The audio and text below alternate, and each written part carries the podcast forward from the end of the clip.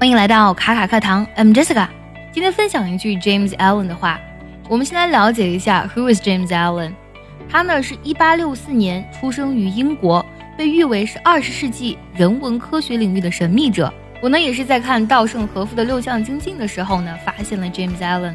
James Allen 呢被称为二十世纪最伟大的心灵导师。每当你读 James Allen 说过的话的时候，你会发现 James Allen 真的是将人生的很多问题想的是非常非常透彻的。在我们中国呢，有一句古话叫做“自助者天助之”，意思就是呢，老天爷呢只会帮助那些自己努力解决问题的人。James Allen 呢也说过类似的话：“A strong man cannot help a weaker。” unless the weaker is willing to be helped. And even then, the weak man must become strong of himself. He must, by his own efforts, develop the strength which he admires in another. None but himself can alter his condition. 我们来分解一下这句话：A strong man cannot help a weaker. A strong man，一个强大的人，一个强者，cannot help a weaker. Weaker 是从 weak 变过来的，W E A K。这个单词指的是虚弱的、无力的意思。也就是说呢，一个强者他是没有办法去帮一个弱者的，unless the weaker is willing to be helped。 除非呢，这个弱者他愿意接受帮助，愿意被帮助。And even then, the weak man must become strong of himself。而且呢，即便如此，一个弱者呢，必须呢，首先呢，先让自己变强大起来。He must, by his own efforts. 他必须呢靠自己的努力，develop the strength which he admires in another。我们来看一下这半句啊 ，which he admires in another，这是一个定语从句，去修饰 strength。这个从句的意思就是呢，啊，他在别人身上钦佩的。那么整句话翻译下来就是呢，发展呢从别人身上让他钦佩的那些优点。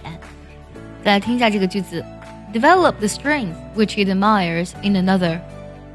None but himself can alter his condition. 除了他自己呢，没有别人可以改变他的现状。Alter 这个单词指的是改变的意思，拼作 A L T E R。这段话整体的意思是，强者无法帮助弱者，除非呢弱者愿意接受帮助。而且呢，即便如此，弱者呢要想让自己变得卓越起来，他必须靠自己的努力。发展呢，从别人身上让他钦佩的一些优点，除了他自己，没有别人是可以改变他的现状的。A strong man cannot help a weaker unless the weaker is willing to be helped. And even then, the weak man must become strong of himself. He must, by his own efforts, develop the strength which he admires in another. None but himself can alter his condition. 接下来，请结合我们完整的学习笔记来看一下这句话的发音技巧。如果想要专项练习本期节目呢，以及领取免费的公益课程，可以微信搜索“卡卡课堂”。 接下来我来慢慢读一下，注意结合学习笔记哦。A strong man cannot help a weaker unless the weaker is willing to be helped.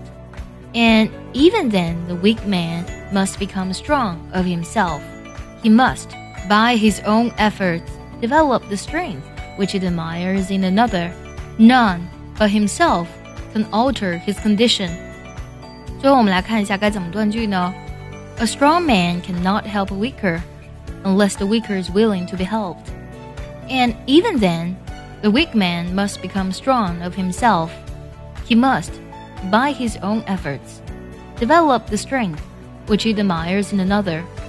None but himself can alter his condition.